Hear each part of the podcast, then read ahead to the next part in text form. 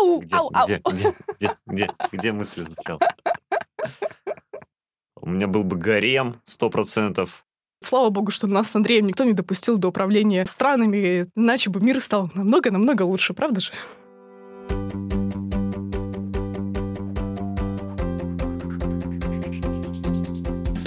Всем привет, это подкаст Курсачи, с вами мы, Андрей Передерка. И Елена Никуличева. В наших выпусках мы обычно рассказываем вам о тех занятиях, на которые мы сами сходили, чему мы там научились или не научились, как это было, какие эмоции мы испытали. И вот мы уже на самом деле год ходим на разные занятия, и у нас день рождения. Настало время ответить на самые интересные вопросы, которые вы нам задавали. Поехали!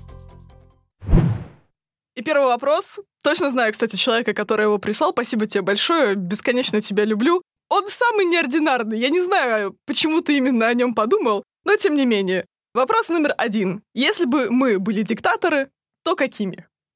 О, я задавал себе этот вопрос раньше. На самом деле, Ты задавал себе вопрос, почему ты не стал диктатором. Нет, у меня, у меня есть, да, у меня есть ответ на вопрос, почему я не стал диктатором, но как бы я себя представлял диктатором, я себя представлял вот властелином большой необъятной страны, которой я буду руководить и которая будет жесткой рукой держать всех, бить своих, чтобы чужие боялись, э, но при этом был бы справедливым, в ссылки отправлял, знаете, вот без разбора, не деля на классы, не деля на по полу, по возрасту всех, всех Равноправие должно быть. равноправно наказывать. Да, вот это был бы мой подход. А за что бы ты наказывал? В первую очередь за коррупцию. За коррупцию я бы наказывал просто вот... Я бы сказал, что, ребята, есть казна, она кормит всю страну. Если кто-нибудь, скотина какая-нибудь, из казны себе заберет вот лично себе, а не мне, да, или все, хана. Я бы такие кровавые казни устраивал прямо на площадях. Такой прекрасный диктатор, он существует, это глава Сингапура. Человек взял и с жесткой рукой превратил рыбацкую деревеньку, которая насквозь прогнила в коррупции. Там было и голодно, и холодно, и, и превратил эту деревеньку в самый богатый город на земле, да, только потому, что он захотел, чтобы все жили хорошо, счастливо и искоренил коррупцию. Меня этот вопрос позабавил, потому что это напомнило мне про историю из моей магистратуры. В Лондоне я училась с э, ребятами из разных стран, и у нас был так называемый клуб диктаторов. Туда входили... Муссолини? Нет. Э, Помимо меня была моя подруга Аня из Белоруссии, две подруги из Италии, парень из э, Словакии, и периодически к нам подключалась э, девочка из Китая. Почему диктаторы? Потому что это была отсылка к управлению наших стран, а вот Словак говорил, что Бог — это его диктатор, он живет у него в душе, но он из э, действительно очень религиозной семьи, у него то ли 12 братьев и сестер, то ли 11, я все время забываю. Ну, в общем, там такой прям тру христианин, но очень классный парень, я всех, всех этих ребят безумно люблю. И вот так в шутку называли друг друга диктаторами, подписывали открытки, какие-то сообщения. С кем-то даже на работе потом пересекались и оставляли там тоже такие заметки, типа «передаю смену следующему диктатору». Но вот так вот, чтобы в масштабах страны представлять, что я диктатор, мне кажется, мне было бы чересчур много. Я не думаю как раз вот как ты, типа, а большая масштабная страна. Может быть, какой-то небольшой солнечный уголок у моря, которым можно было бы поуправлять. И я бы, наверное, за безответственность в ссылку отправляла. Ну, помимо коррупции, это, понятное дело, туда же. Вот если человек в срок не выполняет ничего, говорит, ща, ща, ща все сделаю, и ни хрена не делает, вот все. Надо... Ответственность должна наступить. Стоит добавить, что я бы бессовестно пользовался всеми благами диктаторства. У меня был бы гарем, сто процентов, у меня были бы прислужники, куча-куча-куча слуг. Я бы с ними игрался. Странно, что не с гаремом. С гаремом это само собой, он как, как, как бы... Ну, про слуг, кстати, да, это частый подкол. Я все время говорю, что мне не хватает рабов. Вот, наверное, у меня была бы такая рабовладельческая диктаторская страна, потому что я все время столько беру на себя, что мне не хватает времени все это делать. Я думаю, «М, классно, если бы у меня были бы рабы, можно было бы им поручить, а самой классно лежать на диванчике и ничего не делать. Но, к сожалению, это пока все только в моей голове существует. Слава богу, что нас с Андреем никто не допустил до управления странами, иначе бы мир стал намного-намного лучше, правда же? Поэтому мы правим своим маленьким коллективом. Ну, кстати, да, вообще-то я и правлю маленьким коллективом, помимо этого подкаста, в редакции экономики на телеканале. Да, меня, мне вчера график вообще сказал, что у тебя синдром полковника, ты просто сидишь и, и думаешь, кому раздать приказания, что-то никто ни хрена не делает. В общем, мы пришли к успеху, мы нашли безопасный путь реализовать себя как диктаторов, при этом никому не помешав, я бы так сказал. Следующий ну, вопрос. Давай. О каких занятиях, может быть, вообще не о мастер-классах, нам самим было бы интереснее рассказать? Зловещая пауза. Та-да! Так, надо подумать сейчас, подожди, ты... Ты начинай, я пока подумаю. О каких занятиях? Давайте я вам расскажу последнее, просто похвастаюсь своим последним достижением личным, да, и не сказать, что это офигеть какое достижение в масштабах как бы моих э, коллег-партнеров, но э, личное достижение, да, я принял участие в гиревом марафоне, так называемом. Это 100 человек в Академии связи встали, единовременно взяли ну, там разные по весам гири. Я взял 16-килограммовую, кто-то брал поменьше, кто-то брал побольше. Взяли свои гири и начали вот просто от плеча поднимать вверх в течение часа. Обязательное условие было не класть гирю на пол и как бы набрать как можно больше. И все это, естественно, фиксировалось. Перед нами сидело два парня, которые один от руки фиксировал каждого. Для каждого спортсмена сидело по два парня. Курсанта, бедняги. Господи, расход рабочей силы. Где автоматизация? А там без вариантов. Вообще без да? Никто еще не написал приложение, которое бы посчитало, как ты поднимаешь гирю. Вот как, Слушай, ну мне кажется, те, которые распознают твое лицо, могут точно так же распознавать, сколько его, раз ты поднимаешь его гирю. Его можно написать, его можно написать. Но Я об этом каждый раз не э, думаю. Гиревой спорт не настолько еще просто популярен, чтобы под него писали отдельное приложение. Ну так вот, пришел я туда, взял свою гирю, и в течение часа, не кладя на пол, я поднял ее 1165 раз. Какое-то сумасшедшее число. Ты проходил какие-то, вот знаешь, стадии вот боль, отчаяние, принятие, смирение? А, да, я, я тебя по минутам могу назвать. Давай. Вот четко. Боль наступает на 15 минуте.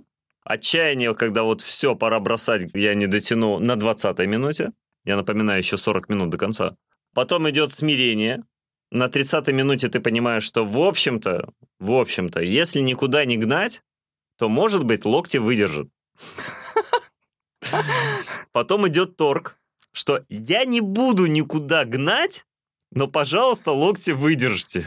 А в последние 10 минут у тебя появляется просто как бы ощущение, что «А, скоро все кончится, это всего лишь 10 минут». Но это прикольно. Особенно прикольно смотреть, как рядом с тобой стоят люди, которым уже за 60, и делают ровно то же самое, что ты в свои там 29, да, и офигеваешь.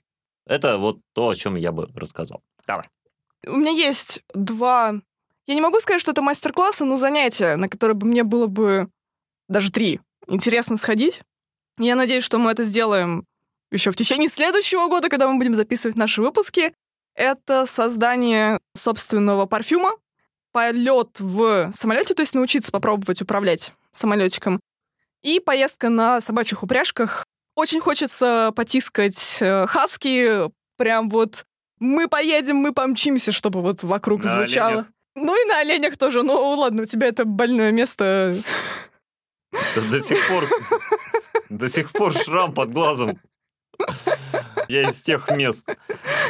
В первый же раз, когда я сел на нарты, передо мной сидел погонщик, я сел не с той стороны, с которой надо было. Там погонщик садится всегда вот с, э, получается, слева, а все остальные от него должны сесть справа. Я тоже сел за ним ровно слева, и у него такая длинная шестиметровая палка, которую он погоняет оленей. И вот свободным задним концом он влепил мне под глаз, хорошо не выбил его. О, да. Поездка на оленях я надолго запомню. Ну, я надеюсь, что на хасочках-то получше будет. Надо дождаться зимы, надеюсь, она будет снежной. А так, чтобы это вообще не было привязано к неким мастер-классам, я просто не занимаюсь чем-то регулярно. Самое регулярное — это, наверное, подкаст. Поэтому я могла бы рассказать о том, как мы его делаем. Или могли бы снять видео как-нибудь, процесс, как это все происходит. Но мы об этом подумаем. Для этого прибраться надо. Везде. Вопрос номер три. Изменилась ли ваша жизнь с началом подкаста? Или вы раньше часто ходили на разные курсы? Не, Нет. не, вообще. Нет, в смысле, мы не ходили, жизнь изменилась. Последний раз, когда я так активно ходила на курсы, мне кажется, был, когда еще в школу не пошла или была в начальной школе, потому что тогда я была вот таким полиглотом, знаете, хочу все, хочу попробовать все от этой жизни, и это не включало в себя рок-н-ролл, наркотики и дальше по списку. Это было хочу на рисование, хочу на фортепиано, хочу на танцы, хочу на балет, хочу на ушу. И я все это понадкусывала и бросила. То есть я ходила на каждый кружок, ну, максимум год. И то зачастую уже родители мне говорили, нетушки, ты сама на это записалась, отходи хотя бы год. А так, чтобы я через месяц бросила, такого не было. А потом во взрослой жизни, ну, не было такого. И чтобы вот прям хобби какое-то было. Я ходила на фрисби когда-то, тоже около года. Ну и все. А теперь вот благодаря подкасту у нас разнообразилась наша жизнь. Вот так, чтобы подорваться и пойти на какие-то мастер-классы, узнать что-то новое во взрослом возрасте, вот такого уже давно не было. И мне дарили очень много всяких разных э, сертификатов на разные мастер-классы, и чаще всего на самом деле они пропадали просто в тупую, потому что кто не находил с кем, то не находил когда, тот тупо находил какое-то другое занятие, знаете, там гораздо интереснее собаку потискать в течение всех выходных. Ну, в общем, потрачено. Э, Потрачено, да. Вот так, чтобы вот действительно подорваться и пойти еще что-то новое попробовать, э, ну, с подкастом все стало гораздо веселее, конечно. А теперь вопрос номер четыре. Ты чувствуешь, как мы поднимаемся по сложности, да, вот в этих вопросах? В уровне философии. Последний будет «Где мы ищем вдохновение?» Итак, вдохновение. Честно говоря, чаще всего мы ищем на сайтах продажи купонов. Ну, хорошо, что не сказал на дне бокала. Уже хорошо. Я бы сказала, что вдохновение — это другие люди. Это тупо Инстаграм. Ты листаешь ленту, видишь, что кто-то из твоих знакомых куда-то сходил. Или тебе выскакивает какая-то реклама. И мы периодически друг другу присылаем, типа, смотри, какая штука, давай сходим. Но, честно говоря, это вот что касается идей, да, где мы находим, куда сходить. Спасибо Петербургу, здесь очень много вариантов. Но Глобально. глобально, на самом деле, а, мы честно переступаем через себя, поднимая себя из на выходных. Это чаще всего не вариант из того, что «Ой, нечем заняться!» Всегда есть чем заняться. Мотивационный пинок такой. Да, но, но подкаст для нас это действительно мотивационный пинок, что мы должны сделать что-то еще интересное. Мы должны встать и пойти. На самом деле, глобально это, правда, очень сложный вопрос. И честно вам скажу, я временами не знаю на него ответа. Но это я так наедине с собой могу немного посомневаться, когда мне кто-нибудь другой спрашивает, такая, знаете, это вот, это наше дитё. Мы его растим и воспитываем, и ты же не спрашиваешь, зачем вы растите этого ребенка. Ну, он ваш. А мне часто хочется спросить многих родителей, вы вообще его растите или он так сорнячком?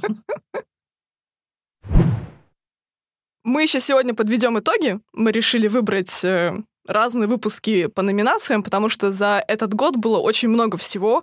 По-моему, у нас 28 выпусков вышло, самых разных. 28 мы посетили разных занятий. Учитывая, что вот вы нас спрашивали, да, часто ли мы куда-то ходили до этого, представьте себе жизнь, когда ты пару раз в год выходишь на концерты, я не знаю, в театр, а потом у тебя 28 занятий в год. Это прям, прям вау. Но перед тем, как мы будем подводить итоги, я хотела сказать, что мы зарегистрировались на Патреоне. Это такая платформа, которая позволяет поддерживать различных авторов, которые делают разнообразный контент и подкасты, и блоги, и чего там только нет. По сути, это подписка. Вот вы как будто подписываетесь на наш э, подкаст и платите символическую сумму. Она перечисляется нам раз в месяц, и это помогает нам, если вдруг там нам не будет хватать на какой-то мастер-класс, допустим, интересный, потому что бывают ценники на некоторые занятия такие, ауч, не всегда из это можно из зарплаты выделить деньги. Это поможет нам разнообразить э, спектр занятий, на которые мы можем ходить. В общем, ссылка на нашу страницу на Патреоне будет в описании. Заходите, подписывайтесь. Там, кстати, будет дополнительный контент и бонусы за те деньги, которые вы будете нам платить. Это будет чат, в который вы можете присоединиться, пообщаться с нами, пообщаться с другими слушателями подкаста. Там будут раньше выходить выпуски. Я думаю, что где-то примерно на день раньше, чем во всех других платформах. А также мы будем делать туда какие-то отдельные истории, выпуски, интервью или отдельные занятия, на которые мы сходили. Мы постараемся для вас еще больше какого-то контента интересного придумать, чтобы вам было еще лучше и веселее. А теперь часть итогов. Вручение Оскаров этого года. Мы решили не выставлять их, да, по принципу там третье, второе, первое место, потому что это правда сложно. Это слишком сложно, потому что большинство тех занятий, о которых мы вам рассказали, нам очень-очень-очень самим нравится, и нельзя сказать, что одно больше, чем другое. И поэтому мы решили их разбить в такие смешные номинации. И первое — это «Грация картошки». Это история про самые такие неловкие моменты мастер-классы. Короче, там, где мы падали, у нас что-то не получалось, валилось из рук, и вот это все. И эта номинация немножко сложно. Как вы, наверное, успели заметить из наших выпусков, все, что касается физического труда, у меня получается несколько хуже, чем у Андрея. Эм, Поэтому я не буду награждать никакой мастер-класс а, этой номинации от себя. А самовлюбленно наградить меня а, за какой-нибудь мой прекрасный мастер-класс. Я скажу, что, конечно, в этой номинации от меня побеждает серфинг, а потому что так я не барахталась никогда. Все мои другие страдания и попытки что-либо освоить, они просто не сравнятся с тем, как меня вот накрывало Атлантикой. 1-0 в пользу океана. Всем тем, кто хочет вот просто с нуля попробовать серфинг, очень-очень рекомендую послушать наш выпуск, потому что я вот прям рассказываю на живом личном опыте, что может с вами произойти, если вы выберете не ту школу или не будете хорошо подготовлены. Да, Единогласно. Единогласно, как, как бы... Я помню, что такое серфинг, и да, я думаю, тяжелее всего тебе пришлось именно там. Э, даже мама, когда послушала этот выпуск, говорит, ну ты вроде нам рассказывала, что это было тяжело, но когда я послушала, я поняла, насколько тяжело тебе было. Ну вот, поэтому она послала мне лучи добра, тепла а, и любви в этом случае. Но справедливости ради, идеальный ты наш. Хочу да. сказать, что ты кричал и сопротивлялся на дне вьетнамской культуры, когда нужно было разрисовать э, маски. Ну, а... получилось же. Но получилось, но ты сидел э, нахмуренный такой, блин, да совершенно не то получается, не хочу забирать эту маску, она некрасивая. Ну получилось же, значит все нормально. Следующая номинация — это «Разрыв шаблона». Это самый необычный или непривычный для нас мастер-класс, или то занятие, от которого мы вообще не ожидали, что оно окажется именно таким. В общем, полностью разрыв шаблона нашего мозга о том, чем мы занимались. Было несколько таких. Я выделю два, которые действительно разорвали шаблон. Первое — это скейт, потому что я ожидал, что это будет безумно сложно, а оказалось, что нормально. И даже очень хорошо. А второе — это, конечно, путешествие по темноте. Вот это был разрыв шаблона. Я не ожидал, что столько эмоций можно получить, ну вот гуляя с закрытыми глазами. Это был, наверное, самый информативный и самый вот э, заставляющий переосмыслить мастер-класс. Много к чему начал приглядываться, много чего начал понимать. Кстати, совсем по-другому взглянул на слабовидящих людей или э, на слепых людей. Вот, ну, По-другому это как? Я их начал замечать очень много и стараться помогать. Но опять же, как учили, да, то есть как бы не лезть со своей помощью, а так, очень аккуратненько. Только когда спросят, как говорится. Я скажу, что для меня разрыв шаблона было метание ножей. Но мы тогда ходили с Богданом, ты тоже сильно сокрушался, что мы не пошли. Кстати, надо будет еще сходить в следующий раз. Потому что я в целом не знала, что этому можно где-то научиться.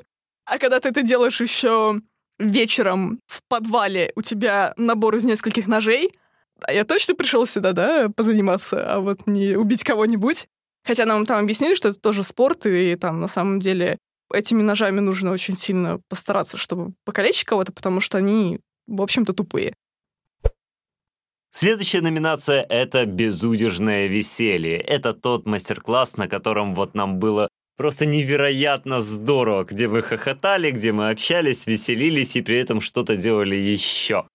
Тут, я думаю, побеждает вот всеми руками, всеми ногами это варенье пива. Просто столько мы продегустировали. Это было выпито по 2,5 литра пива на человека. Это мы попробовали. В 11 утра в В 11 воскресенье. утра, да. Это было здорово. Ну, и он имел продолжение. То есть, во-первых, сам по себе он был достаточно долгий. Часа 4 или 5 мы там варили пиво и дегустировали одновременно. А потом еще через месяц мы это пиво получили и имели возможность его тоже продегустировать. В общем, по-моему, это вот прям самое оно было. И он действительно был информативным, потому что нам рассказали и про то, как готовится пиво, сколько туда нужно добавлять разных ингредиентов, что считается крафтовым, какое крафтовое пользуется популярностью. В общем, очень классно, максимально рекомендую это занятие вообще всем. Да. Для тусовки это прям невероятная штука. А вот следующая номинация, отчасти связанная с предыдущей, но, по крайней мере, с победителем, называется она «С пивом потянет». Это такая история, ну, знаете, бывают, но не самые удачные занятия. И мы вам о них честно рассказываем, если нам что-то не зашло, или показалось не самым интересным, или мы увидели там какие-то существенные минусы, не знаю, слишком активные продажи или не очень продуманное само занятие, мы тоже вам об этом рассказываем. И я в этой номинации выделила два занятия, которые мне показались, ну, такое. Могло быть намного-намного лучше. Это теннис, потому что то, как мы пришли на эту тренировку, просто, блин, почеканить мячиком о стенку, ну, знаете ли, я так в детстве занималась в своей комнате вот просто с ракеткой еще такой деревянной, советской, с мячиком, поэтому только и с пивом потянет, разве что это можно писать.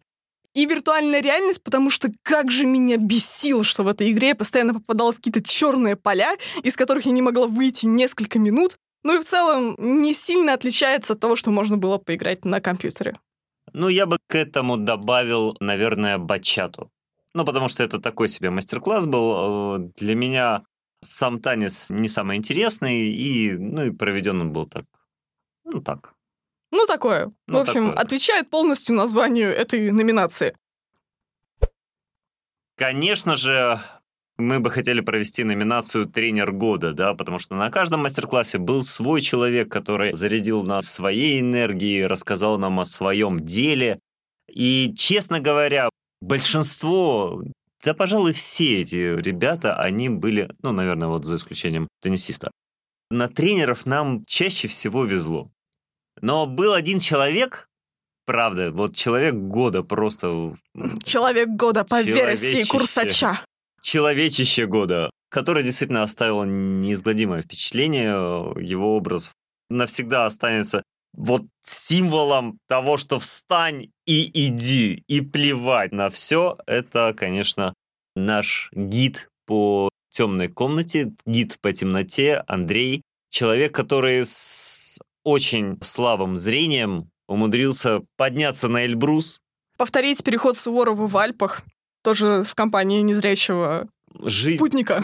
двух незрячих спутников, да, путешествовать, жить полноценной жизнью, а, разбираться в различных растениях, тупо по запахам, набирать всяких шишек, Подкалывать нас, кстати, зачастую во время подкалывать. У него, у него офигенное чувство юмора, и, в принципе, на него смотришь и думаешь, а давай-ка, давай-ка я тоже что-нибудь сделаю, потому что, ну, стыдно, стыдно, глядя на такого человека, сидеть сложа руки и ныть на погоду. Вот как бы, да.